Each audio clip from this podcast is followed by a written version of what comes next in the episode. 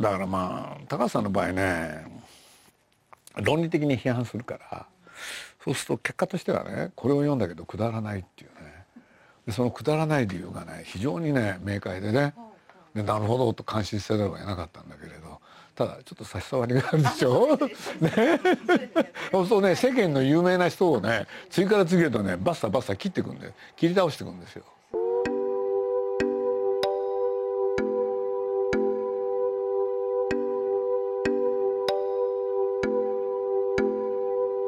鈴木敏夫のジブリ汗まみれ。先週に引き続き京都文化博物館で開催中の鈴木敏夫とジブリ展について鈴木さんが受けたインタビューの模様をお送りします。インタビュアーは読売新聞文化部の淵上恵里子記者サビーライターの井口恵子さんです。今週はこんなお話から。まあ、僕らの世代ってそういうことがあったんだけれど加藤修一っていう人が大好きでそうするとねまあ高橋さんも好きだったんですよね。そうするとねまあ高橋さんねまあ僕こういうことはあったんですよこういうことがあったっていうのは高橋さんが加藤さんのことを尊敬してるのをなんとなく知ってたんでこれで僕ね高橋さんがまあそういう時代だったんだけれど僕ら映画作ってもなかなかねこれはという批評がないそれでね、まあ、ちょうどそういう時期だったんだけれど「隣のトトロ」と「蛍の墓」これ2本2本同時に公開したんですけれどね当時ビデオってね世の中に出てきてそうすると映画をビデオで見ることができる、まあ、VHS の時代ですけどね加藤さんに見せるとどうなるかなって考えたんですよ。でねある人を介して渡ったんですよね。でね加藤さんが何ておっしゃるか楽しみだったんですよ。何にも言わないんですよね。僕頭きちゃったね。ねあせっかく苦労してねビデオにして。うん、これでねそれを封切ったのが映画を封切ったの4月俺でねビデオを送ったのがね多分ね6月ぐらいなんですよ。何の音沙汰もなくてね。でまあその後ねちょっと忘れてたんです。その年の暮れ。1988年の暮れですよ。暮れのことですよ。12月。彼あの「石曜猛虎」っていう連載を朝日新聞でやってて朝日新聞で。夕刊で。で僕ね好きでそれずっと読んでたんだけど。そしたらその1年を解雇して今年ね、すごいことは3つあったって。1にって言って1988年でそういう年なんですけれどペレストロイカ。ねその時代だと。でこれはねやっぱり歴史的にすごいことですと。2番目に高畑勲の作った「蛍の墓」であるって。これはちょっと感動しましたね。2番ちょっと3番忘れたんですけどね。これは単なる反省演歌ではないって。ね。高畑の描いた節子って女の子は本当に可愛いと。ね。でその可愛さをねあのアニメーションという手段で表現してると。ね。でその表現したその節子を押しつぶすのが戦争っていうもんだろうって。よく覚えてるでしょ僕。絶対忘れないです僕、うん俺でね高さんはねこれでどうせ読むから喜ぶだろうなって。お礼の一つも言わないって。それはいいんだけど。でもそれは嬉しかったですね。まああれには僕はあの蛍の赤ってねやっぱり今のあの野坂さん、はい、で僕あの人はね最初あの直木賞を取った時アメリカひじきかな、うん、でそれを取ったね文藝春秋をいまだに手元に持ってるぐらい僕ねあの今の野坂っていう人は大好きだったんです。俺でね蛍の墓。本当にね18の時に読んで。でこれ確か日本刀が対象じゃないかな。今のもしかしたら。あの直木賞の。これで僕ねいつかまあそんなことは起こるかどうかわかんないけれどこれを映画にできたらいいなってこれでね実際それをやることになったわけでしょ、だからまあ感慨深かったですね。うん。そういうことはありましたね。でもなんかそれこそ加藤さんのそのコラムじゃないですけど、まあ、ジブリ作品ってやっぱりそのメッセージ性ってやっぱすごくメッセージ性じゃないんですよだから。メッセージ性じゃないんですか？さっき言ったでしょ？表現なんですよまずやっぱりねジブリのね何が優れてるかって表現。ーそれねちょ少しはメッセージも入れようってやつです。だからメッセージが先に出たやつは一本もないですよ。あそれはねやっぱり僕らのしあの趣旨じゃないから。ー多分制作現場では、やっぱりなぜこの時にこういうのかとかっていうのはまああの背景きっちりまあ。そんなことやんないですよ。やらないんですか？そんなことやったらバカバカにそんなもん作れるわけないもん、うん、それの先に喋ったらねいいもんできないですよ。ああのねやっぱりねーはい。例えばですよ。はい。あの節子って4歳なんですよ。うん。4歳の女の子って何なのって。こういう話をするんです。あねリアリズムで言うと4歳の女の子って前のめりか後ろのめりで歩くんですよ。そうするとそれを出会ってやったら書けるのって。こういう話してんですよ。メッセージでも何でもないでしょ。ーリアリズムですねリアリズムなんですよ。僕らのやってるやつって。だからジブリが一番大きな特徴があるとしたら手で描いたアニメーションなのにリアリズムがあるってことですよ。だから多分宮崎で言えば「隣のトトロ」あれねメイちゃんがそれこそトトロのお腹で跳ねるでしょ。なんで跳ねられるんですか？うわーわかんないです。考えどうやってやるんですか？ものすごい難しいんですよ。でお腹へこんね押したらへこんでるでしょ？どうやってやるんですか？これできるのは宮崎だけなんです。だからアニメーターとして宮崎はやっぱり優れてたんですよね。天才ですよね。えっと、5本を読んでいると鈴木さんの本を読んでいるとやっぱその、えっと、天才的な宮崎監督とやっぱプロデューサーっていうのが、まあ、よ寄り添ってはいるけれどやっぱ全然違うお仕事なんだなっていうのを当たり前じゃないですか。まあそうですよ書くわけですからでもだからそのプロデューサーの一言によってまず作品が、まあ、大きく変わるっていうことはたくさんあるんだなっていうのをなんか驚きながら。なんで驚くの？だって作家だってそうでしょ？ああ編集ついた編集者の一言によってね大きく変わるんですよ。だからそういうもんなんですよ。だから今のやつがヒントだけれどプロデューサーって何かって言ったらね一番最初のね観客？要するに編集者とは何かって言ったら最初で一番目のねあの読者なんですよ。そうすると読者がどう思うかってみんな気になりながら書いてるわけでしょ。そうするとそれのある役割を先んじてちゃんと言えるかどうかっていうのがね編集者でありプロデューサーなんですよ。うん、だから僕なんかは「つまんないですよね」とかね。それ言う時ありますよね。そう悩んじゃうんですよ、うん、でぐさってやるんですよ。そういうことなんです。でも逆にねなんかあのみ一旦引退を表明した宮崎監督が20分の本で書いてきてやっぱ面白いから作りましょうみたいになるのも違いますよ。いくらいいって言ったってねいいのとやるってのは関係ないんですよ。僕やりたくなかったもん。だって僕の老後はどうなるんですか？だからなくなっちゃったんですよ僕。だから僕ねまあこれ詳しく言い出すと長くなっちゃうからあれだけれどとにかくねいや面白かったでしょ？読んで面白かったんですよ。まあね5ヶ月かな？かけて20分分書いて。ほんで渡されてね俺で金曜日でしょ？俺ね土日かけて読むっていう。でもね土曜日も読まなかった。日曜日だってね 読む気にならないんですよ。ね？俺で日曜の夜やっと少し読むって。そし面白かったんですよ。そうするとねもう一回読むんですよ。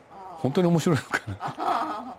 やっぱりね面白いと認めざるを得ない。それ嫌になるんですよ。えーってこれ作るの？って。どうしようって。でね一晩かけて自分をねいい自分に言い聞かせるんですよ。つまんないって。本当に。で次の日に朝起きるでしょ？でも頭の中に残ってるでしょ？で会社行くまでも車で行くんですよ。で車で乗ってってね。そう僕のねあの中にいるなんて言うんだろう。悪魔と神様が天使がね面白いでしょって。いやいやいやいやつまんないよって。戦うんですよ。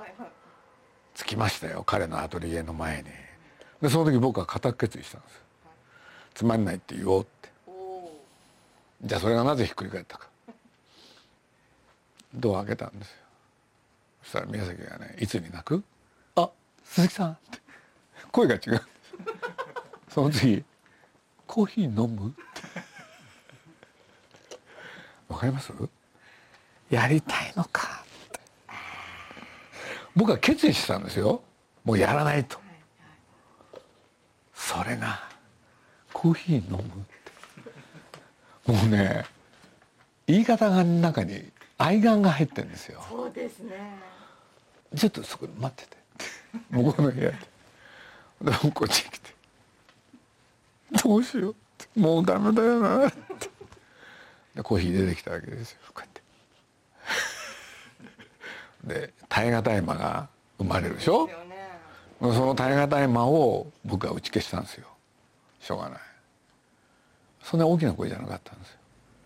やりますかってそしたらうわー嬉しそうですね。わかりました？だから人間の本心ってなねちょっとしたことでしょ？すごい。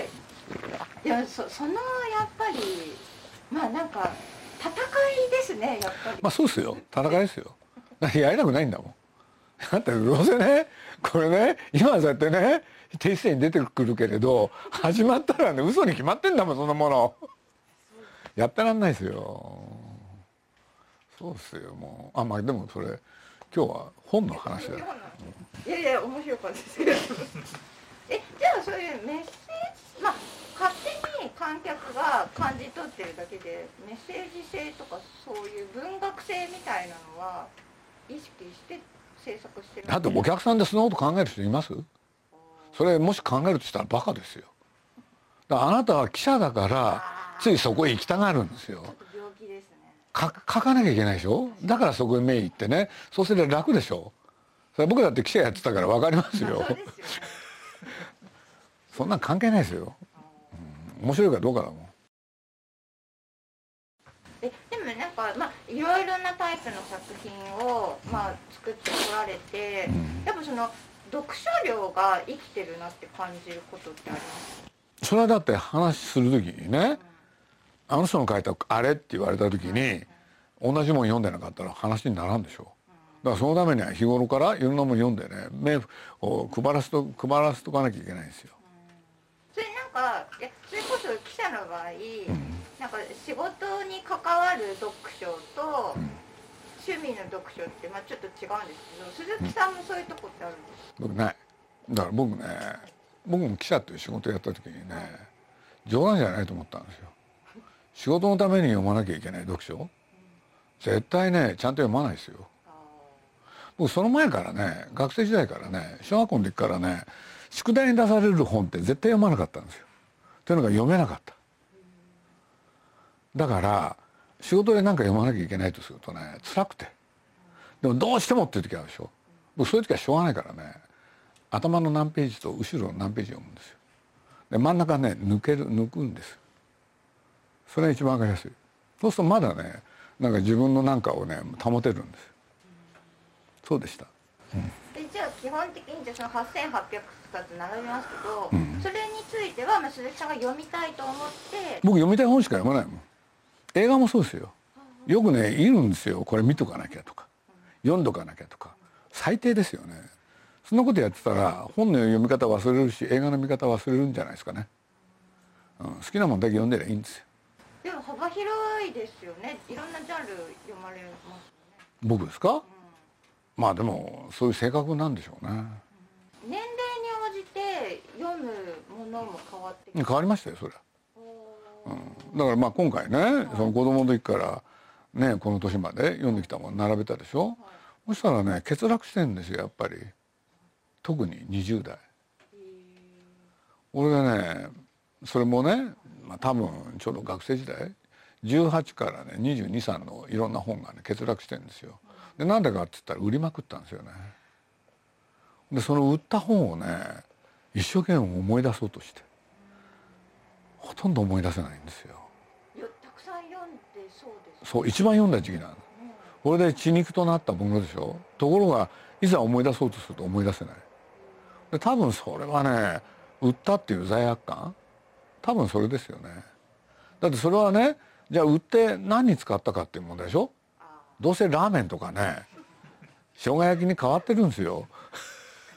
でもそういう時に我慢してね本をちゃんと読むとかそういうことの方が。だから今回ね例えば僕ねまあよく覚えてるやつでねノーマン・メーラーっていう人がいたんですよ。これアメリカのねあのなんていうんだあのノンフィクションノベルっていうのを発明した人ででこの人の本が好きだったんですけれど全集持ってたんですよね。なぜか。ところがもう手元に一冊もなかった。それはねちょっと今回の何？展示のためにちょっと買い揃えましたよね。で改めて読んいや読んではいないです。でも表紙見りゃ分かるから。ノンフィクションノベルっていうぐらいでね、要するに今起きてる現実のことをあるところまでは全部本当のこと書くわけですよ。起きてる出来事を歌詞その上で途中から変わるわけですよ。フィクションになるんです。まさにノンフィクションノベルなんです。だから面白かったですよね。影響を受けましたよね。だから僕らの世代なんじゃないかな。ノンフィクションとかね、映像でいうとドキュメンタリー。そういうものが好きっていうのは。うん、だからなんか朝日芸能時代のこと書かれてるとすごいなんかはつらつとしてるからあそうなんですか？でもそう読みはそう感じます。えどこでそう思いました？何を？えなんか風に吹かれてのなんか朝芸時代のエピソードとかすごい面白かったから。あそうですか。すごいあこの記者のお仕事。あいや強烈強烈に覚えてますよ。だから僕ね朝芸で書いた記事をねほとんど覚えてるんですよ強烈だったんでしょうね。だからこの間ねまあこれはある、まあ、名前言っちゃっていいんだ。毎日新聞の記者がねあの僕に会いたいって。でなんでかっつったらあのー、僕らの若い頃まあ、僕それこそあの記者やってた頃あの一条さゆりっていうねあのストリ伝説のストリッパーがいたんですよ。そしたらこの記者がね追いかけてたんですよね。でまあその女性は亡くなっちゃったんだけれどその彼女はね一条さゆりさんは。要するにいろいろ調べてたら彼女のことを彼女に実際生前会って話した人いないって言うんですよ。で実を言うと僕仕事で会ってるんですよ。2回。ほんで僕ねなんと彼女のねある種の担当でもあったんで。そしたら会いに来てくれたんですよね僕に。俺でそれをねその時のことをね話してくんないかって。で僕はあらかじめねそうもう覚えてないよって言ったんだけれど会って喋ると結構思い出すんですけどね。うん。そうねまあこの人がねなんと、まあ、当時、まあ、世間を騒がすわけですよ。あのストリッパーだからわいせつっていうことでね。でところがねこの人はねその裁判中になんと、ね、その裁判の時にね彼女にやったことに対していろんな作家たちがねみんな彼女をね応援したんですよ。俺で僕まあそれすごい覚えてんだけれどその彼女が裁判中にね映画に出ちゃうんですよ。日活ロマンポルノ。熊代辰巳でね「濡れた浴場」っていうね。でこの映画がすごいんですよ。でさっきのノーマン・メイラーと関係あるんですよ。なんでか。彼女が出てくるシーンは全部ノンフィクション。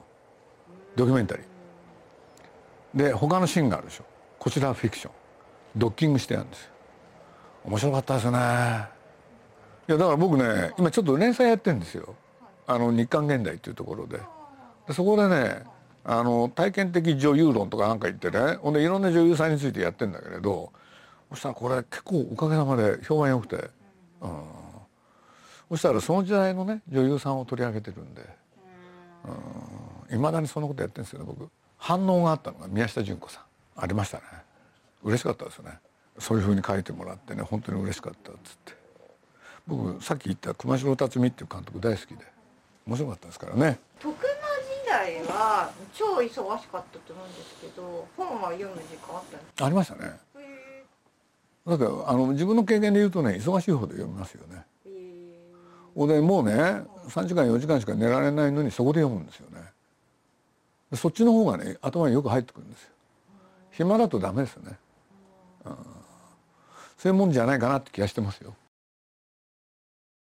えでもその編集者時代って面白かったなってどんな感じ？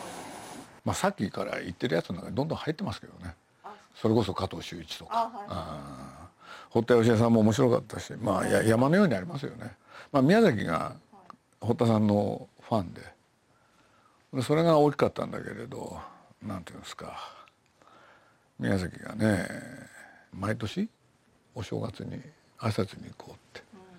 15時過ぎにね毎年行ってたんですよ。で会いに行く？逗子まで2人で。でまあそれは楽しい時間でしたね、うん。だからその娘さんがねなんと僕の大学時代のねまあ学生時代直接の付き合いはなかったけれど同じ学年なんですよね。で堀田さんも娘さんについて書いたりしてたしね。でその方とまあね地遇を得てこれでね彼女の方からあのどうかと。で僕引き取ったんですよね。だから僕堀田さんの家にあったものが随分僕のいいところに今あるんですよね。本だけじゃなくて。うん、だから堀田さんがねなんか僕について何言ってたかとかねそういうやつなんかも聞いたりしてねへえなんて思って嬉しかったですけどね。堀田さんとはいろんな話しましたよね、うん、だから自分がやりたかった映画の中にそれねそういうのもあったし堀田さんの原作もあったし面白い方でしたよ。本ってコミュニケーションツールじゃないですけど、まあ、自分を語るもの。でなんかこうまあ時間をかけずに分かり合えるツールっていう部分がまあそういう部分もあったってことですよね、うん、が、なんでしょう。今回の展示を見た人はその展示されてる本を見ることで鈴木さんという人間が分かると思われますか？同世代だったら分かるでしょうね。でも若い人はそこから見るだけじゃ分かんないですよね。中に読んでいかないと。でも同世代でもね自分とが読んだ本がないとなかなかそれは分かりにくいですよね。そういうことだと思いますよ、世代ではないっていうことですかね。最初なんか僕たちは読書をした世代っていうか読書が流行った世代、うん、でも若い人はなかなか読まないから、まあ、今確かにやっぱり動画とかすごく映像のコミュニケーションの時代かなっていう気もするんですが。本を読むっていうのが昔はねある時代はね本を読んで立派になるっていう考え方があったわけですよ。うん、ほんでその洗礼を受けたのは僕らの世代なんででそういうことで言うと今映像を見ようがね何しようが変わんないですよね。と僕なんか思ってますけどね、うん、だって世界的に同じこと起きてたんだもん、うん、面白いですよ。娯楽じゃないんですよ。教養だったんですよ。だから教養みたいなものが大事だと思われた時代なんですよね。じゃあその後は何が来たかって言ったらね教養じゃない娯楽へ移っていくわけですよ。そして出版ブームが終わるんですよ。そうするとやっぱりね教養があった時の方がみんな本読んだんですよね。そして売れたんですよ。だから面白いですよね。間口を広げようとしてそれをねあの娯楽にした途端誰も読まなくなったんで。だから人間ってのは皮肉ですよね。だから僕なんかは間口をね広げるなって言ってるんですよ。常に。そう。狭くしろって。その方が広がる可能性あるからですよ。だってみんなね分かるものなんか見たくないもん。読みたくないです。そう。分かりやすいものはねみんな大事にしない、と思いますよ。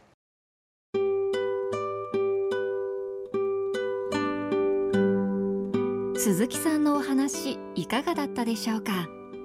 鈴木敏夫とジブリ展は6月19日まで京都文化博物館で開催されています。